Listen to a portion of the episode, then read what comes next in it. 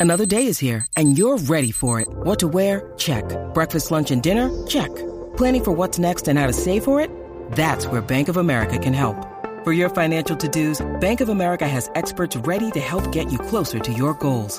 Get started at one of our local financial centers or 24-7 in our mobile banking app. Find a location near you at bankofamerica.com slash talk to us. What would you like the power to do? Mobile banking requires downloading the app and is only available for select devices. Message and data rates may apply. Bank of America and a member FDIC. Me gusta escucharlos por las tardes, porque yo la paso bien cabrón.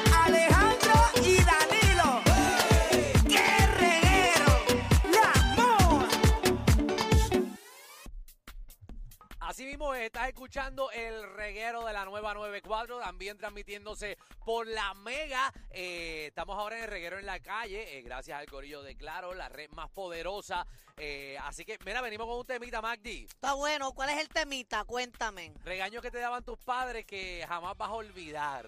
Queremos ese regaño que te dieron. Papi, que a ti nunca se te va a olvidar es- es- es- esa lección que te dieron. A mí me pasó, Magdi. Ajá. Yo una vez. Tú eras ah, bien travieso. Yo era travieso. Eres. Ah, yo Por era. eso te estás buscando problemas en todas las esquinas Mira, ahora. estar echando leña al fuego. Mira, eh, a mí, ¿sabes? me mandaban, a mami me gusta que tú estés recogido. Y me mandaban a recoger mi cuarto. Y una vez me molesté y le dije que no iba a recoger el cuarto. Eh, y, y, mami me dijo, no, tienes que hacerlo porque tú vives en esta casa. Y yo, "Pues no lo voy a recoger. ¿Y sabes qué? Me voy. Entonces mami me dijo, ah, ¿tú te quieres ir de esta casa? Pues dale, vete. Me dijo, pues vete. Y yo, machito, Ajá. al fin, Machito, ¿dónde? Ah, bueno, yo tengo de machito, Mac. Yo Bien, tengo de machito. bueno, eh, físicamente muy hombre no, no eres. Pero bueno, la actitud en aquel momento. Mira, Magda, yo estaba en calzoncillo. Y yo voy y le digo, "Mami, me voy a ir y voy al cuarto. eh, y empiezo a hacer una maleta. Y cuando empiezo a hacer la maleta, me dice, ¿pero por dónde tú vas a hacer esa maleta? Y yo, pues me, voy de esta casa, me voy a hacer la maleta. Y dijo, no, no, no, pues sí. ¿Esa ropa de quién? ¿Esa ropa es mía? ¿Quién te la compró yo? Esa ropa no es tuya, es mía. Sí, me dijo, si te quieres ir, te vas como está. Yo estaba en calzoncillo. Y yo, machito, pues me voy. Mami me abrió el portón, me dejó irme. Yo empecé a caminar y mami me cerró el portón y se metió dentro de la casa. Y yo empecé Ella sabía que te ibas a volver llorando. Mi hermano, cuando yo empiezo a ver un carro que, y yo me doy cuenta que estoy en calzoncillo. ¿Pero a qué edad fue esto? Yo tenía como ocho años. Tú sabes que a los ocho años a mí me llegaba hasta las rodillas. pues yo veo un carro y me escondo detrás del carro de... O sea, veo un carro que va a pasar por la calle y yo como estoy en calzoncillo me escondo detrás de, del carro de mami. Y yo veo a mami y a papi mirándome por una ventana burlándose de mí. Burlándose. Pero no me abrían ni para el cará. Yo estuve como media hora detrás del carro de mami y de papi escondido para que, pa' que no me viera eh, un carro. Desde, obviamente, empecé a llorar, me metí a casa. Desde ese día en adelante, yo nunca, nunca he dicho que me voy a ir de casa. Nunca. Pues eso es lo que queremos. Esos regañitos vayan llamando al 622-9470 y cuéntenos esos regaños que te daban tus padres que nunca se te van a olvidar. 622-9470, 622-9470. Yo Es- tuve uno Ajá. cuando yo era chiquita en la escuela porque a mí me afectaba mucho que se hicieran estas trenzas, o sea, las trenzas esas que son pegas a la cabeza. Ok. Pues una mamá de uno de los compañeros míos de, cla- de clase al mediodía, ella entraba todo el tiempo a la escuela y se sentaba allí. Y ella me decía que ella no se podía lavar la cabeza, que ella solamente se echaba como un talco en la cabeza porque no se la podía lavar bien, bien con champú. Pues yo de bochinchera empecé a decirle, mira que la mamá de fulano a todo el mundo es una puerca porque no se lava la cabeza. No se lava la cabeza, no se lava la cabeza. Pues resulta que se formó un bochinche bien grande y me han llevado a la oficina. Porque yo estaba diciéndole a todo el mundo y fomentando el bullying para que le dijeran puerca a la mamá de mi, a a la mamá de mi No. compañero. Me llevaron a la escuela y mami me metió una catimba frente a la directora de la escuela. Que esa ha sido la vergüenza, una de las vergüenzas más grandes de mi vida, por bochinchera. Ave María, ¿sabes qué? Que ahora de grande eres una bochinchera. ¿viste? No, no aprendiste nada. 6229470. Tenemos a Liz. Liz. Hola, Hola. Liz, cuéntanos, ese regaño que te dieron tus padres que jamás vas a olvidar. Mira, jamás en mi vida olvidaré cuando, no sé si decían antes, en su casa le llenaban el pote del agua. Eh, todo Ajá. el tiempo era lo mismo, lo mismo y lo mismo. Y mi mamá seguía y seguía y seguía. Ay, Dios mío, era horrible.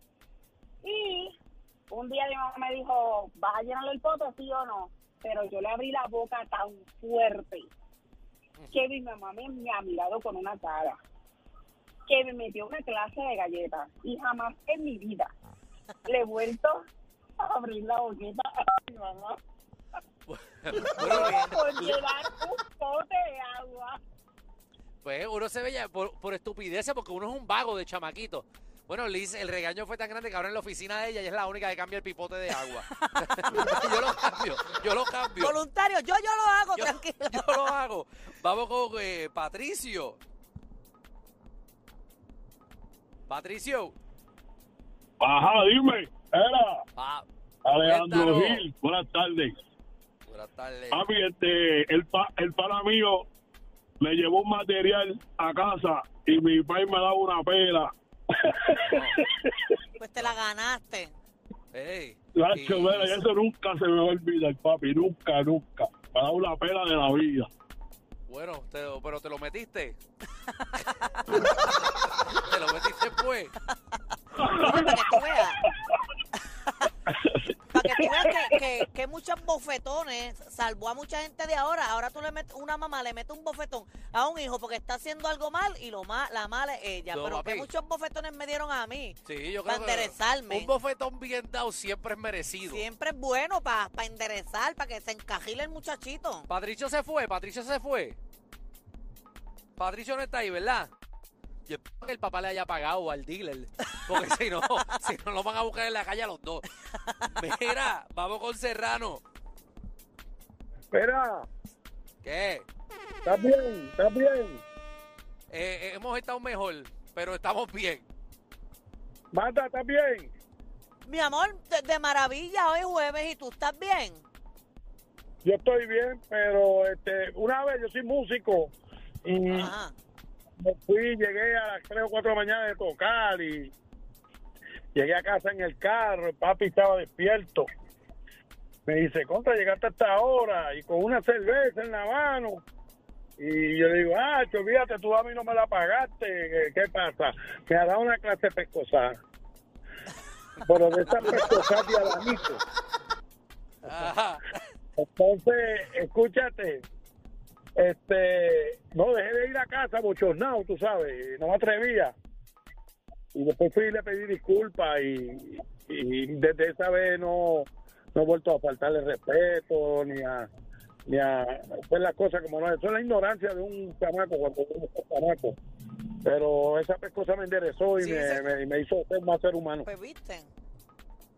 Muy bien, un bofe, otro más que un bofetón lo salvo. Pero si mami viene a decirme a mí ahora, Ajá. bote ese trago, yo le voy a decir lo mismo. Ah, Tú no, no. me lo compraste. No, no, no, tú eres inteligente, tú te lo choqueas antes de entrar a la casa. Mira, vamos con Noel. Noelito. Hello, Zumba Noel, ¿qué regaño te dieron que nunca se te va a olvidar? muchacho, yo me pasaba tirándole piedra a un, a un primito mío que la, la casa era de zinc.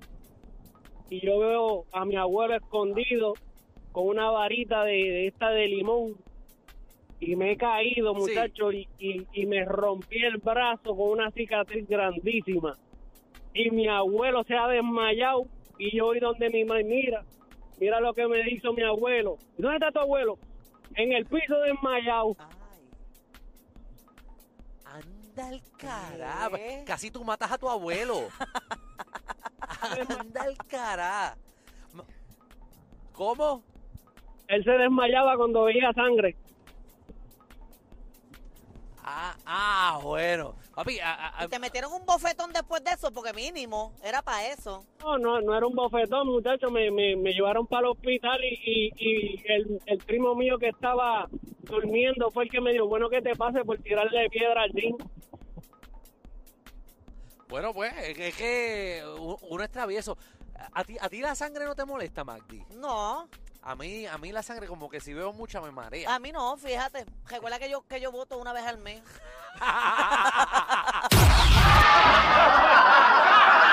Corillo, ¿qué se siente no tener que lamberse los mismos chistes de los 80?